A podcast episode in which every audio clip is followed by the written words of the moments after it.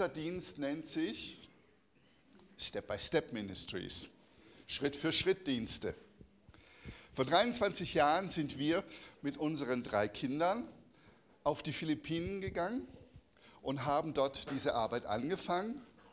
Und ich werde nachher ein bisschen mehr auf die Arbeit eingehen, aber erst einmal für uns als, zu uns als Familie. Ich war damals, wo waren wir eigentlich da? In Wurzach, genau. In Wurzach haben wir gewohnt, in Ziegelbach. Und ähm, ja, wir haben drei Töchter, Rahel, Annika und Florin.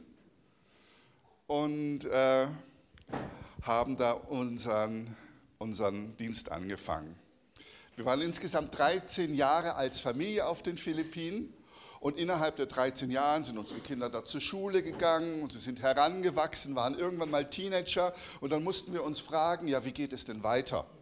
Und so hat sich Marité entschieden, äh, zurück nach Deutschland zu gehen und unsere Kinder dann hier die Schule abschließen zu lassen und dann durch die Berufsausbildung zu begleiten.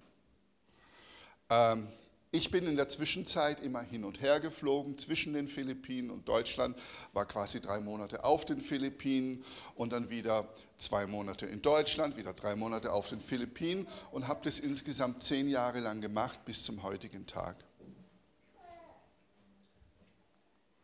Mittlerweile sind unsere Kinder groß geworden, meine Frau und ich älter. Ich habe noch weniger Haare und meine Frau ist hübscher geworden. So ist es im Laufe der Zeit einfach passiert. Und äh, meine Frau hat in der Schweiz gearbeitet, im Tropeninstitut, hat eine sehr gute Stellung gehabt. Und ich war, wie gesagt, auf den Philippinen mit dem Dienst beschäftigt. Und so im Laufe der Zeit, in zehn Jahren, kann man sich vorstellen, dass sich auch etwas entwickelt. Jeder fühlt sich in seinem Bereich recht wohl. Meine Frau war zufrieden mit ihrer Arbeit, ich war zufrieden mit meiner Arbeit. Die Kinder haben sich allerdings aus dem Haus rausentwickelt und irgendwann waren sie nicht mehr da und man hat sich gefragt, gestellt, ja, was machen wir denn jetzt? Was machen wir zwei mit uns?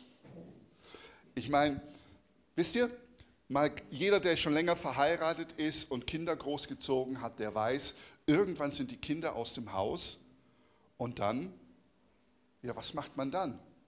Man hat sich verändert als Mensch, Marité hat sich verändert als Mensch und man hat sich gefragt, wie geht es denn mit uns weiter? Und sie hat eine gute Anstellung gehabt, ich war hier und es war gut. Aber wir wollten gemeinsam wieder weitergehen. Für mich war die Arbeit auf den Philippinen herausfordernd und jetzt will ich es ganz kurz machen. Wir haben uns irgendwann dann entschieden, gemeinsam wieder rauszugehen. Marité hat gesagt, weißt du was, wir gehören zusammen. Ich habe das übrigens auch gesagt. Und äh, wir haben als Ehepaar einen Auftrag und wir müssen wieder zusammen loslegen. Und da haben wir gesagt, das machen wir. Wenn beide haben, wir beide haben ein Herz für Mission. Wir beide haben ein Herz rauszugehen, um den Ärmsten der Armen auf den Philippinen zu dienen, um ihnen das Evangelium weiterzugeben und auch ganz praktische Hilfe weiterzugeben. Denn nicht umsonst heißen wir Step-by-Step-Ministry. Das hat, das hat eine ganz praktische Anwendung. Wie wir wissen, normalerweise ist es so, stehen wir Menschen auf zwei Füßen. Ja? Wir laufen durchs Leben auf zwei Beinen. Und um einen anderen Menschen zu begegnen, habe ich festgestellt, brauche ich zwei Beine. Das eine ist das Evangelium, die Begegnung mit Jesus Christus. Das andere ist aber auch die praktische Hilfe, das Sozialhumanitäre. Und beides zusammen bringt Veränderung. Und diese Veränderung geht nicht nur mit einem Schritt, sondern sie geht Schritt für Schritt. Ich kann ein Leben nicht von heute auf morgen ruckzuck verändern, sondern Schritt für Schritt müssen wir unser Leben verändern. Und um den Menschen zu begegnen, haben wir diesen Dienst gegründet und im Schwerpunkt dienen wir Kindern und Jugendlichen und deren Familien. Ja, wie gesagt, über die Haare will ich nicht mehr kommentieren. Dann Schritt bei Schritt, Schritt für Schritt, was ich äh, gerade gesagt habe. Ja. Und wir haben als Dienst drei wesentliche Standbeine, wo wir in die Gesellschaft, in die, in die philippinische Gesellschaft hineinwirken. Das eine Standbein ist, sind unsere Feeding aus, äh, Feedings, Essensausgaben. Und in den Essensausgaben bringen wir das Evangelium in die Community, Gemeinschaft. Oft in entlegenen Gegenden oder in slum-ähnlichen Gegenden, in, in Wohngebieten, wo die Ärmsten der Armen eigentlich wohnen. Und dort sammeln wir die Kinder und machen ein evangelistisches Programm, geben ihnen Essen und bauen soziale Kontakte auf. Wir lernen die Kinder und deren Familien kennen. Und ich muss ganz ehrlich sagen, ich habe jahrelang Kinderarbeit auch in Deutschland gemacht, Kinder- und Jugendarbeit, aber auf den Philippinen macht es mir heute noch Spaß, weil es so einfach ist. Es ist so einfach. Ich meine, wo kriege ich noch die Aufmerksamkeit mit Wachsmalkreiden und einem Blatt Papier und lass Kinder zu einer Geschichte malen? Nein, Jugendliche, 14-Jährige, 15-Jährige, die sind dabei. Sie freuen sich, wenn jemand kommt und in ihr Leben hineintritt und ihnen das Evangelium bringt und sich Zeit für sie nimmt. Wisst ihr, die Philippinen sind nicht so überlagert mit Programmen, mit Vereinen und so weiter. Die Kinder und Jugendlichen, die sind nicht so intensiv beschäftigt durch ihre Gesellschaft, sondern da, ist, da sind sie froh, wenn jemand kommt und ihnen Aufmerksamkeit und Zuwendung schickt. Und wie gesagt, wir spielen, wir erzählen die Geschichten, wir spielen, wir basteln und dann natürlich das Essen. Das Essen ist wichtig. Denn nicht jede Familie kann mehrmals am Tag essen. Oft ist es eine Mahlzeit. Und diese eine Mahlzeit sieht oft sehr, sehr mager aus. Ich meine, ich könnte jetzt das Gericht umschreiben, das wird uns nicht sagen, es ist im Wesentlichen Reis, manchmal etwas Sojasauce oder ein Fisch dazu oder ein Stückchen, ein Stückchen Hühnchen. Ja. Äh, und so begegnen wir den Kindern, wir machen quasi Freundschaften, die Eltern interessieren sich, was wir machen, die kommen dazu und sie freuen sich darüber, dass jemand kommt und Zeit mit ihnen verbringt. Und darauf kommt es an. Dann lernen wir die Kinder kennen und die Familien und wir lernen die Not kennen. Wir bringen das Evangelium ganz praktisch rein und dann merken wir, die Kinder und deren Familien, sie interessieren sich für unsere Arbeit und wir äh, nehmen unser zweites Standbein und das ist Bildung. Denn Armut entsteht durch Bildungslosigkeit. Wenn ich nicht keinen Beruf oder nicht lesen und schreiben kann, ganz einfach, dann habe ich keine Zukunft. Wenn ich keine Berufsausbildung abgeschlossen habe, dann werde ich nicht richtig in ein Berufsleben integriert und habe auch kein zuverlässiges und stabiles und würdiges Einkommen, um meine Familie zu versorgen. So ist es uns wichtig, dass die Kinder und Jugendlichen zur Schule gehen und eine Berufsausbildung abschließen können. Und so lange wollen wir sie begleiten, bis sie einmal einfach ihr College-Degree haben oder Universitätsdegree. Und das ist nicht immer der Fall. Hier haben wir zum Beispiel drei kleine Jungs, denen bin ich begegnet, als wir in einer unserer Familienhilfe eine Familie besucht haben. Und diese drei Jungs, die haben äh, Recyclingmaterial gesammelt. Und ich habe sie gefragt, was macht ihr da? Ja, wir sammeln unsere Familien altes Blech, altes Plastik, Papier weniger, damit wir unsere Familien helfen können, damit wir Essen haben können, uns Kleidung kaufen können. Dann sage ich ja, warum geht ihr denn nicht in die Schule? Sagt, wir können nicht in die Schule gehen. Ja, warum nicht? Wir haben keine Geburtsurkunden. Das heißt, sie existieren gar nicht. Ja? Und in dem Sinne helfen wir dann auch. Wir bilden dann die Freundschaft mit den Familien auf und dann geben wir uns die Mühe oder wir geben unser Bestes und begleiten diese Familien mit ihren Kindern vor, man sagt es auf Englisch, Late Registration um sich dann noch, damit sie eine Geburtsurkunde bekommen und in die Schule gehen können. Und dann binden wir sie in unser Programm ein.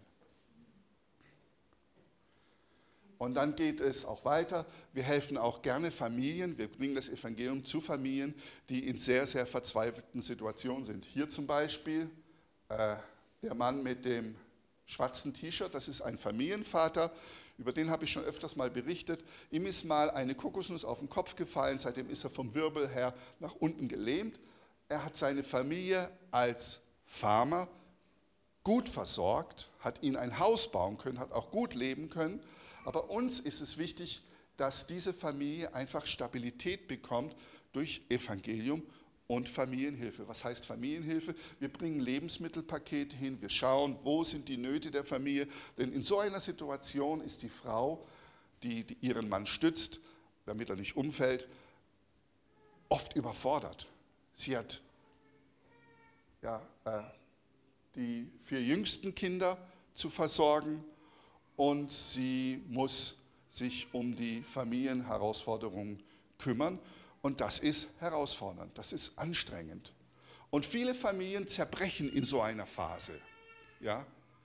Die Mädchen hauen ab, äh, oft kommen dann Drogen, Prostitution oder andere Sachen in die Familie hinein weil einfach die Familie zerbricht und die Kinder im Teenageralter Orientierung und Festigkeit suchen.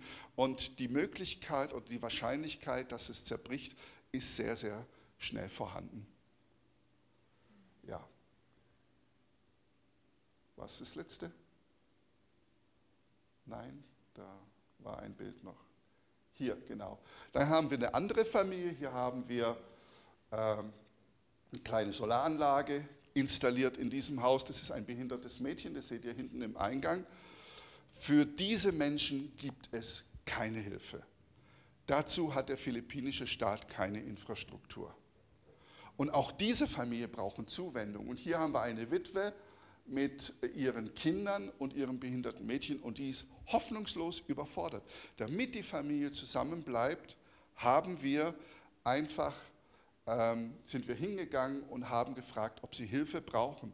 Und dann bringen wir die Hilfe ganz praktisch hin, indem wir das Evangelium verkündigen und auch ganz praktisch helfen. In dem Moment, also in, bei der Familie sind neben den Lebensmittelpaketen aber auch eine Solaranlage hingekommen, weil sie einfach keinen Strom haben in der Hütte und auch keinen Wasseranschluss. Und als wir die Solaranlage installiert haben, haben wir äh, ein Lied abgespielt, ein christliches Lied, so habe ich einfach laufen lassen. Und die, die Dame, die Frau hat einfach geheult und hat gesagt, ihr bringt tatsächlich Licht in meine Familie.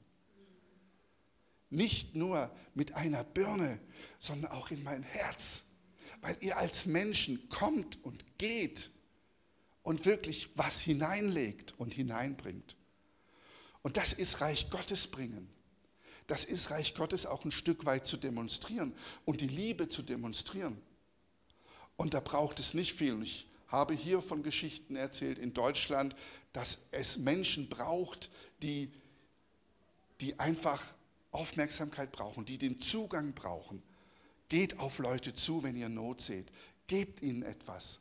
Tut ihnen Gutes. Habt sie gern im Namen Jesu. Baut Reich Gottes in dem Sinne.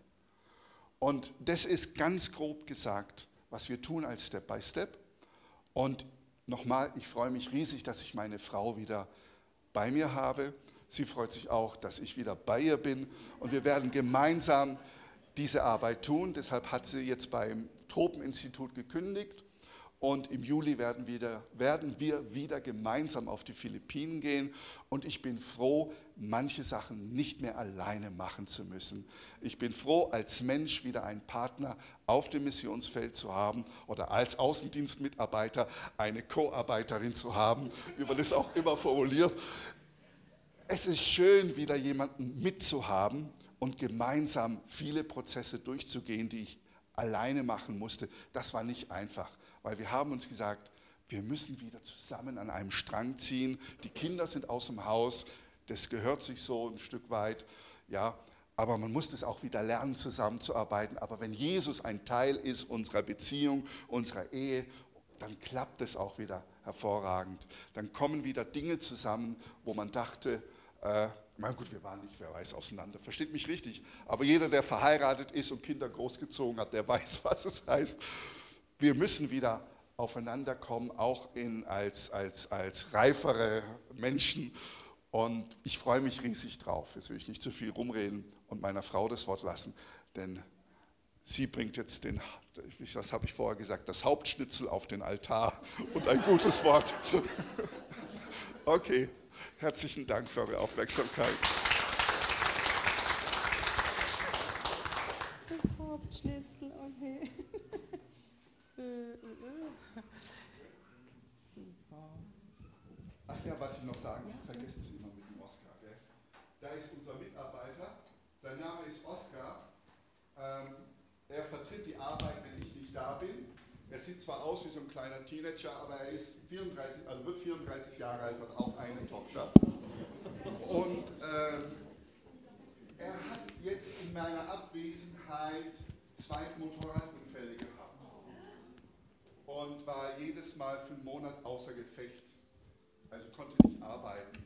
Äh, wenn ihr an ihn denkt und für ihn betet, also einfach Oscar Step by Step, wäre ich sehr froh. Dankeschön. Wo,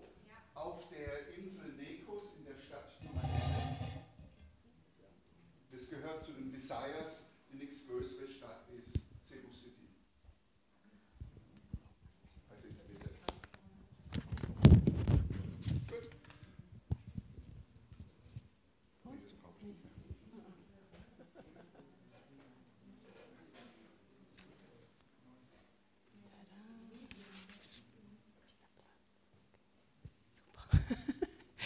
Guten Morgen. Schön, dass wir wieder im Schwarmlände sein dürfen. Sehr schön. Ähm, Thorsten hat gesagt, ich würde gerne ein paar Gedanken weitergeben und fange mal mit dieser Aussage an, die Jesus gemacht hat, als er sein Amt angetreten hat. Er kam und hat gesagt, tut Buße, denn das Reich Gottes ist nahe gekommen. Ich bewege mich ein bisschen, damit mich alle sehen. Schnell Säule in der Mitte. Tut Buße, denn das Reich Gottes ist nahe gekommen. Buße. Hm. Wir haben manchmal so ein Verständnis, was heißt es eigentlich, Buße zu tun? Buße heißt nicht, also ich bin katholisch aufgewachsen und es war üblich, dass man dann zum Beichten gegangen ist und dass dann der Pfarrer einem die Vergebung zugesprochen hat. Und dann hat er gesagt, okay, zu Buße betest du drei Vater unser und zwei Ave Maria. Das ist gut, das ist die Buße. Aber was Jesus hier sagt, er sagt, tut Buße, damit ist gemeint, kehr um. Kehr um, du läufst in eine Richtung, kehrt um, verändere dein Denken, es ist etwas ganz Neues passiert, nämlich das Reich Gottes ist nahegekommen. Er hat nicht zuerst gesagt, ähm, kommt zu mir, ich werde euch erretten, ich werde euch heilen. Das kam in sein Amt, in seinen Dienst. Aber seine Hauptaussage war, tut Buße, kehr um, etwas ganz Neues ist angebrochen, nämlich die Herrschaft Gottes auf dieser Erde. Interessant, es geht um Herrschaft. Es ging immer um Herrschaft und es geht immer um Herrschaft. Und wenn wir darüber nachdenken, war es schon von Anfang an in der Bibel, ging es auch um Herrschaft. Wir gehen ein paar Jahre zurück.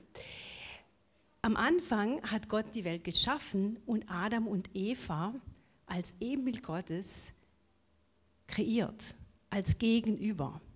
Und er hat ihnen gesagt, mehret euch und macht es euch untertan, diesen Lebensraum, den ich für euch geschaffen habe, da sollt ihr regieren, herrschen.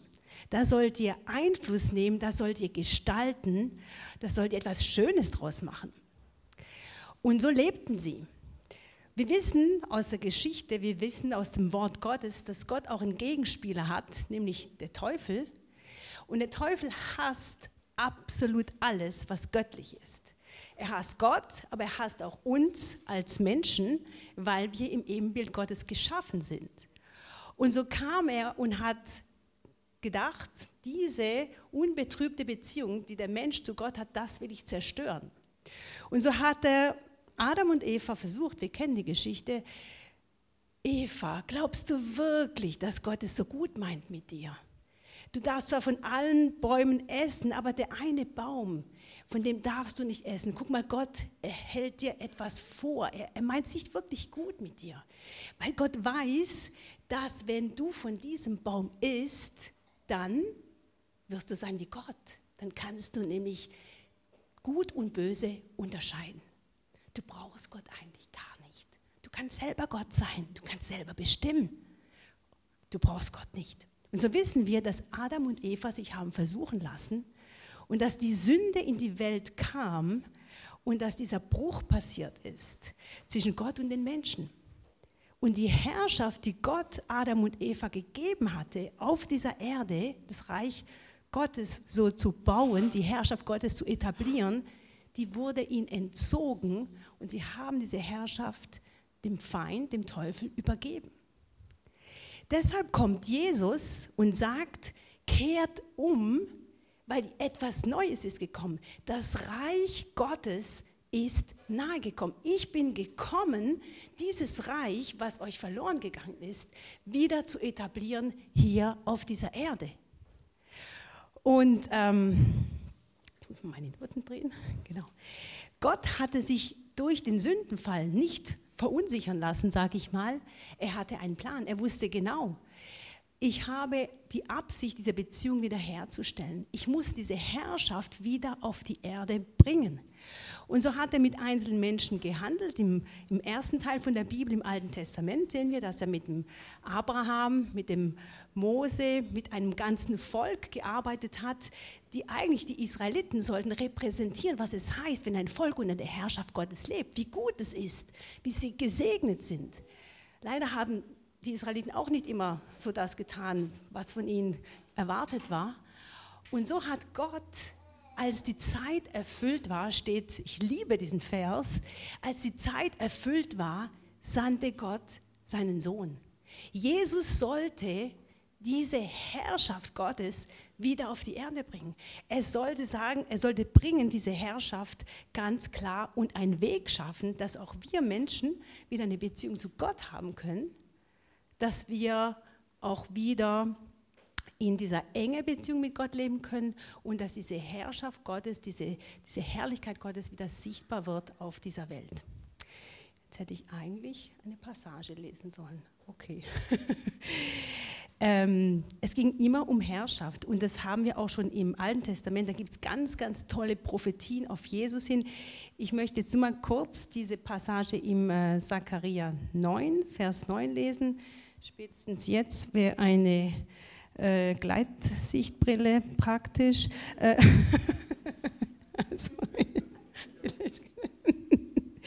also, ich probiere es jetzt mal.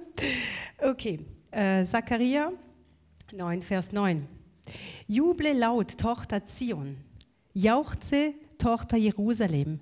Siehe, dein König kommt zu dir Gerecht und siegreich ist er, demütig und auf einem Esel reiten, auf, und zwar auf einem Fohlen, einem Jungen der Eselin.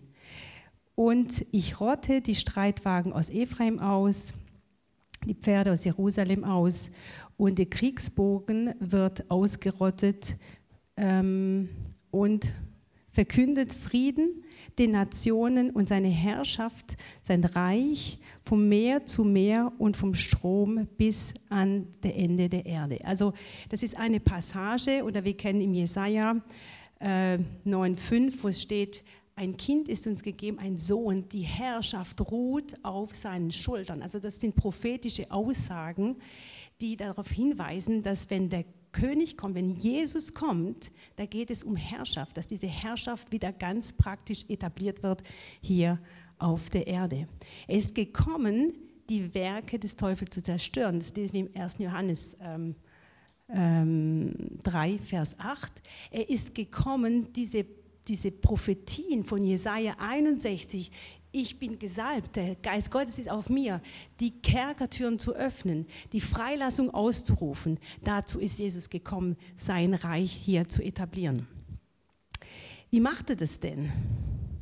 Okay, Jesus ist nicht gekommen, wie damals die Juden das erwartet haben.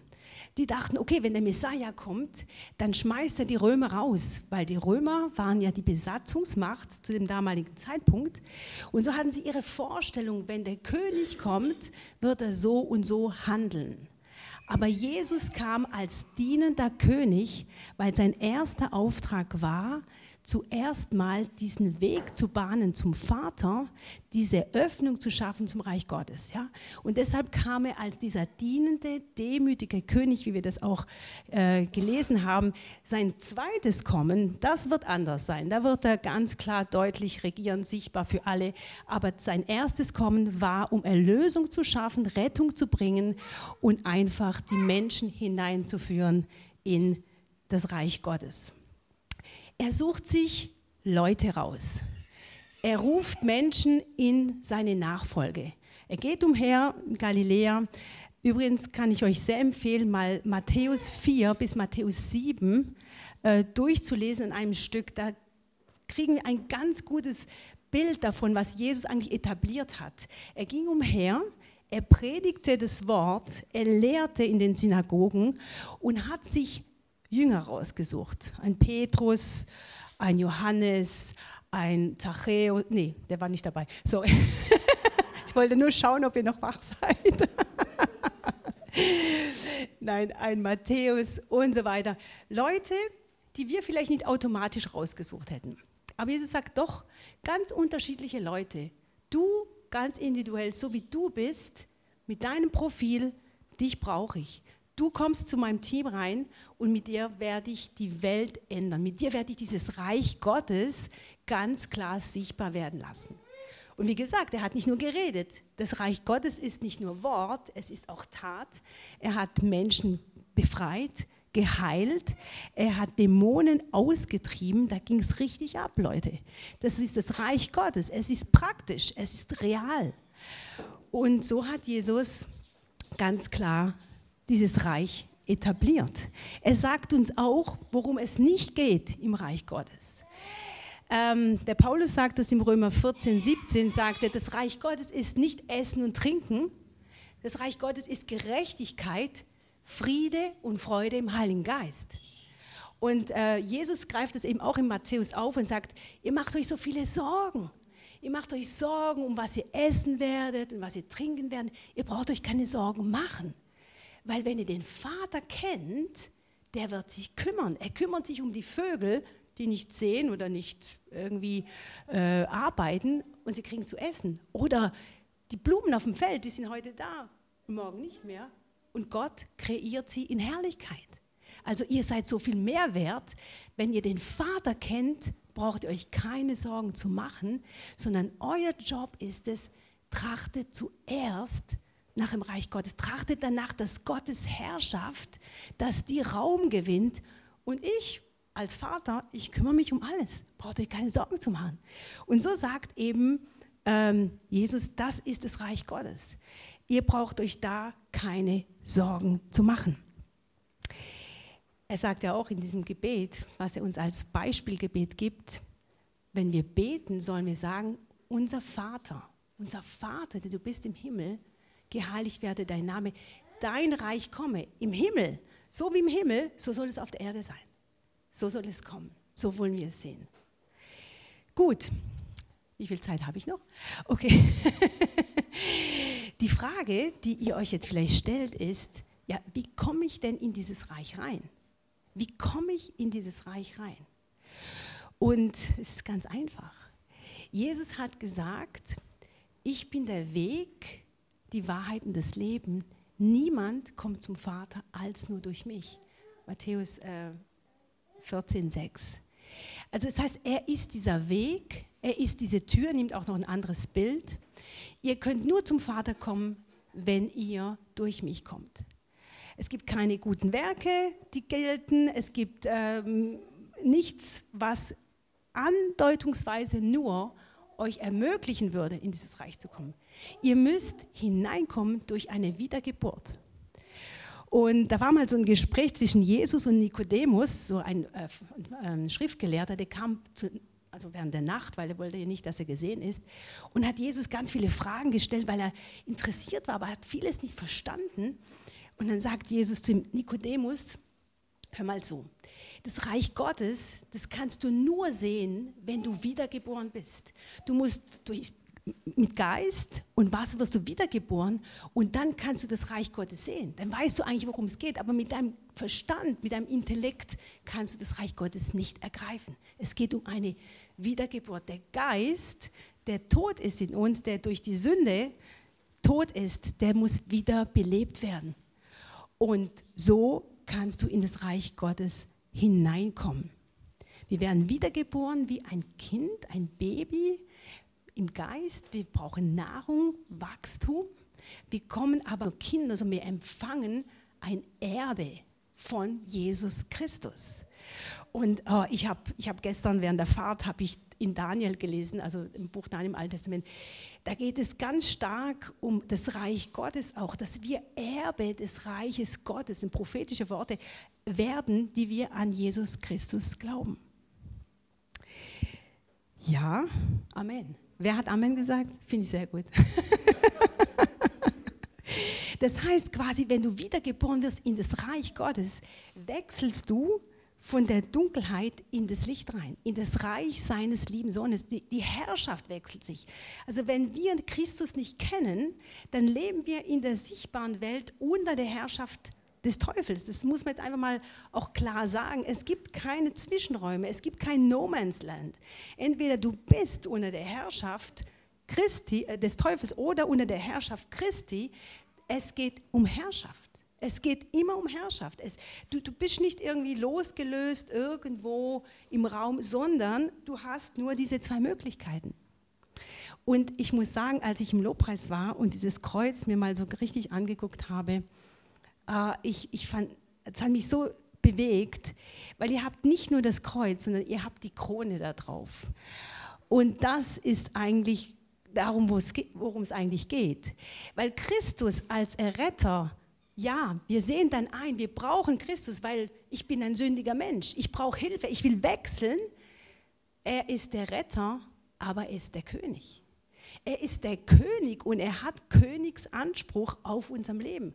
Das hört sich jetzt ein bisschen, boah, König, oh, jemand, der über mir herrscht. Oh, okay, also da ist man nicht so begeistert. Wir sind gern frei. Wir wollen selber bestimmen. So wurden wir erzogen. Du bist selbstverantwortlich, bestimm dein Leben, gestalte dein Leben, mach die richtigen Entscheidungen. Du kannst das, du bist ja groß, ja, du brauchst ja Gott eigentlich nicht, so wie damals die Schlange, du brauchst Gott nicht, du bist selber groß, du kannst selber dein Leben bestimmen. Und zum Thema Herrschaft ist es wirklich oft bei Christen auch, ja, ja, also als Erretter, Jesus, ich brauche dich, aber als König, hm, naja, du, ich lade dich mal in mein Leben ein. Da hat so einen Raum, da darfst du sein, ja. Und wenn ich Probleme habe, dann klopfe ich bei dir an der Tür, Jesus, hilf mir, Jesus, hilf mir. Und Jesus ist wirklich gnädig und er liebt uns und er will uns helfen, aber er will mehr sein als ein Rad, wenn es einen Platten gibt, ja, das Ersatzrad. Er möchte nicht ein Gast sein, er möchte, dass er Raum gewinnt in unserem Leben und seine Herrschaft ausüben darf. Wir haben ein ganz verschobenes, gerecht, also ich verstehe es auch, Verständnis von Herrschaft. Mit Herrschaft tun wir assoziieren oft, Herrschaft ist Unterdrückung, es ist Missbrauch, ich bin unfrei, Leute bestimmen über mich, ich werde verletzt, es, mir wird äh, Freiheit entzogen. Und ich meine, leider ist es oft so, das sind die Erfahrungen, die wir auch machen, Leute, die in Autorität sind, äh, wir erleben das auch, ja, dass wir angetrieben werden, dass wir einfach missbraucht werden. Aber Jesus ist nicht so ein König. Jesus sagt, kommt her zu mir, die ihr mühselig und beladen seid. Wir tragen die Last von unserem Leben. Wir gestalten es selber. Wir wollen es selber in der Hand haben. Aber das ist Druck, das ist Last. Und Jesus sagt, kommt ihr her zu mir, ladet es ab am Kreuz und nehmt mein Joch auf euch. Und dann werdet ihr Ruhe finden für eure Seelen, weil ich bin sanftmütig und von Herzen demütig. Ich bin dieser demütige, sanftmütige König und unter meiner Herrschaft wird es euch gut gehen. Es sagt nicht, ladet alles ab und dann rennt los und macht, was ihr wollt. Nein, es sagt, komm, lade das ab, was Menschen auf dich drauflegen, was du auf dich drauflegst, einfach die Last der Sünde. Komm und komm unter meine Herrschaft, weil die Herrschaft Jesu Christi ist gut. Wir, wenn wir überlegen, Herrschaft hat was mit Zugehörigkeit zu tun. Du gehörst zu Jesus. Er, er führt dich. Er kümmert sich. Er ist jemand, der Sinn gibt deinem Leben. Und äh, da, da, dürfen wir unsere, unsere Gedanken erneuern lassen, dass, äh, dass Christus ein ganz anderer König ist. Und es ist gut, es ist befreiend, unter seiner Herrschaft zu leben. Ich sage immer, willst du frei sein? Komm unter das Joch. Äh, äh, okay. Äh, nein, es ist wahr, weil es ist nicht mein Joch. Der, das Joch des Feindes, der Stecken des Treibens, das ist zerbrochen. Aber in Christus kommen wir in die richtige Freiheit rein. Deshalb ist es gut, dass wir uns diesem König voll und ganz unterstellen. Ich bin begeistert, wenn ich darüber nachdenke, weil es ist wirklich wahr. Es ist wahr. Es ist eine Freiheit, die wir haben, wenn wir unter Christus leben. Genau. Und dann setzt er uns auch ein, zu herrschen, weil er, er rettet uns nicht uns, sondern er gibt uns ja auch Aufträge. Und herrschen meine ich, nicht, wir herrschen nicht über andere Menschen. Ja? Also das muss auch ganz klar formuliert sein. Wenn er sagt, gestaltet, nimmt Macht, Autorität, dann ist es nicht über andere Menschen. Wir entscheiden, wir manipulieren nicht Menschen, äh, ich meine es ja gut, weißt ich meine es ja nur gut mit dir. Nein, wir lassen die Menschen frei und wir übergeben sie Gott, weil das ist äh, Zauberei, das ist Manipulation und das ist absolut verboten, sagt Gott ganz klar. Wir haben da kein Recht dazu. Der einzige Mensch, worüber du herrschen darfst, bist du selber. Und da hast du schon genügend zu tun. Also, das hat der Paulus auch schon gesagt. Also, da sind wir schon beschäftigt. dass der Geist und das Fleisch, ihr kennt schon, das wäre nochmal ein extra Thema. Wir haben genügend zu tun, dass wir uns selber äh, im Griff haben, sage ich jetzt mal. Ein bisschen salopp, aber ihr versteht schon, was ich meine. Genau. Und dann ist es so, dass dieses Reich, ähm, auch ganz praktisch ist. Wenn er sagt, kommt, folgt mir nach, nehmt von dem, was ich euch erkauft habe und bringt es in das Leben hinein. Also das Reich Gottes ist nicht an einem Ort. Es ist nicht mal in der Gemeinde. Versteht ihr, was ich meine? Wir sind zwar zusammen, aber das Reich Gottes ist da, wo du bist, wo du die Herrschaft Christi in deinem Leben trägst. Das heißt, es ist nicht nur, wenn du Bibel liest, dass du im Reich Gottes bist oder wenn du im Lobpreis bist oder was auch immer, irgendwelche geistliche Dienste tust, sondern in deinem Leben, weil du Christus in dir trägst, da wo du bist, ist das Reich Gottes. Du bist im Reich Gottes und das Reich Gottes ist in dir. Das sagt auch ähm, Jesus im, wo steht das, im Lukas 17, Vers 20, sagte, das Reich Gottes ist nicht irgendwo, es ist da, wo ihr seid, es ist mitten unter euch, es ist in euch drin.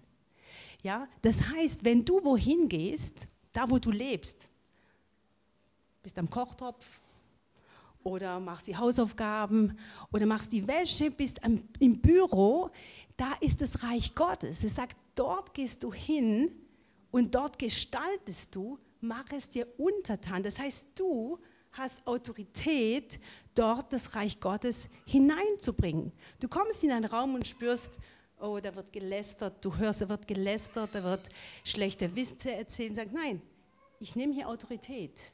Das musst du manchmal formulieren, manchmal musst du nicht sagen. Einfach deine Präsenz, deine Gegenwart, du hast Autorität, Atmosphären zu ändern.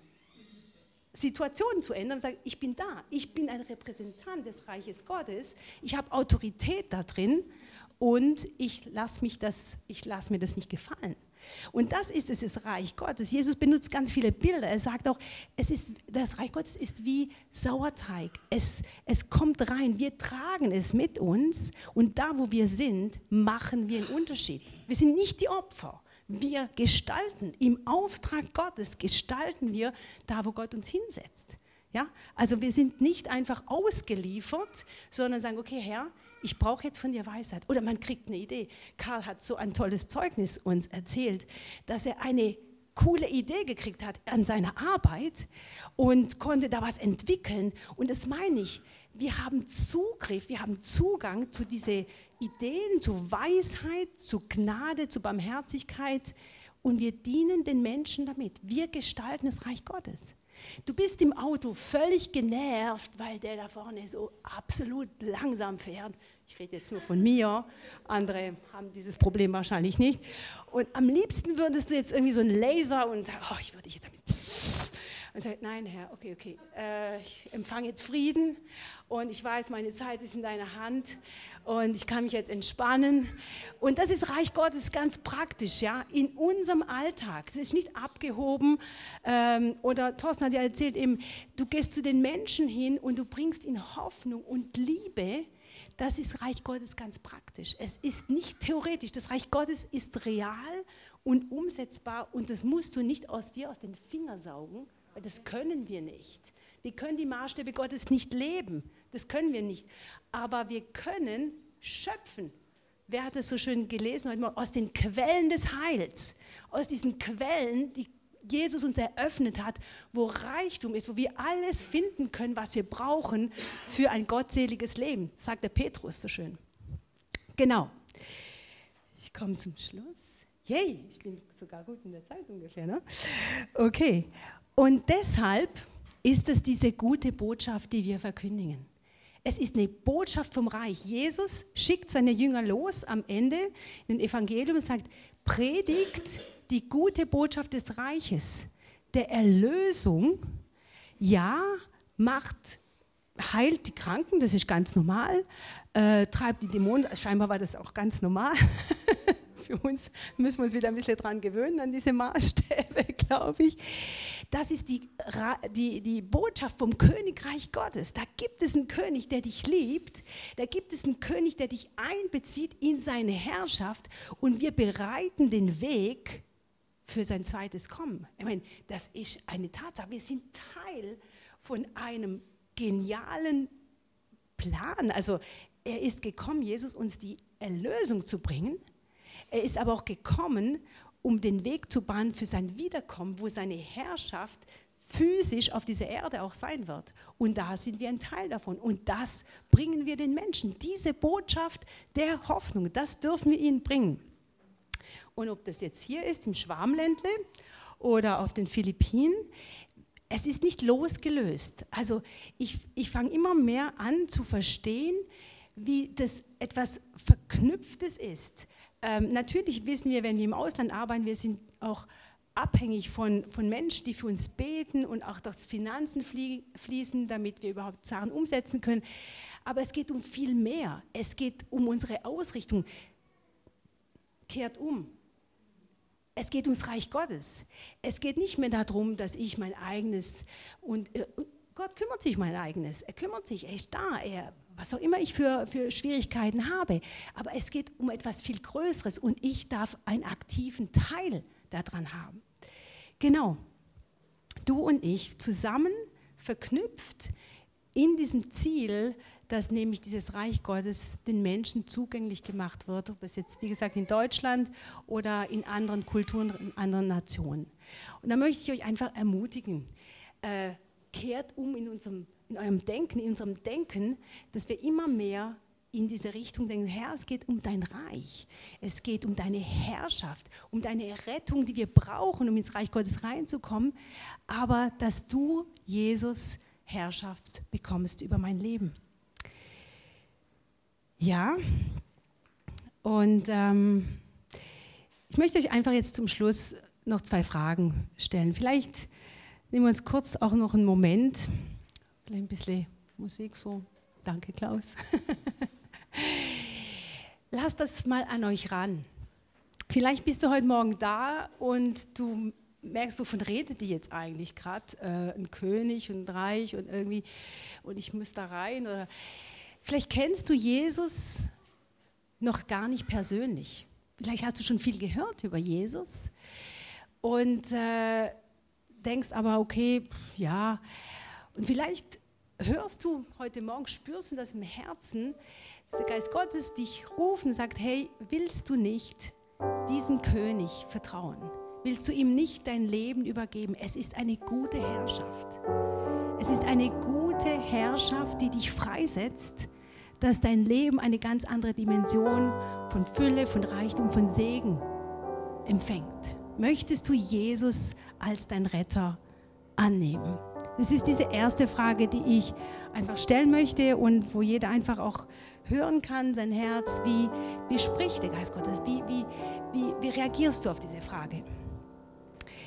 Und dann die andere Frage, spreche ich jetzt einfach mal mehr zu den alten Hasen, sage ich jetzt mal so, die Jesus auch schon länger kennen, wo wir schon Jahre mit ihm vielleicht unterwegs sind und doch merken, ich kenne dich, Jesus, als mein Erlöser und du bist auch schon ein bisschen König bei mir. Aber so ganz ausgeliefert habe ich mein Leben nicht wirklich. Ich behalte schon gern gewisse Bereiche selber in der Hand. Ja? Man weiß es ja nie. Ähm, ich möchte euch ermutigen, lasst euer Herz ganz frei und übergebt es ganz Jesus, jeden Lebensbereich. Und ihr werdet gewinnen daran. Jesus sagt, wenn ihr euer Leben festhalten wollt, werdet ihr es verlieren. Aber wenn ihr es mir gebt, werdet ihr neues Leben empfangen. Und so möchte ich euch ermutigen, überprüft mal, schaut mal in eurem Herzen, gibt es Bereiche, die ich eigentlich gar nicht wirklich, wenn ich ganz ehrlich bin, Jesus unterstellt habe. Und äh, wenn du das möchtest heute Morgen, hat man Möglichkeit einfach auch, dass man mit dir betet und dass du das ganz bewusst einfach auch Jesus übergeben kannst. Fühlt euch frei, kein Druck, aber wie gesagt, ähm, hört einfach auf das, was jetzt auch in euren Herzen passiert.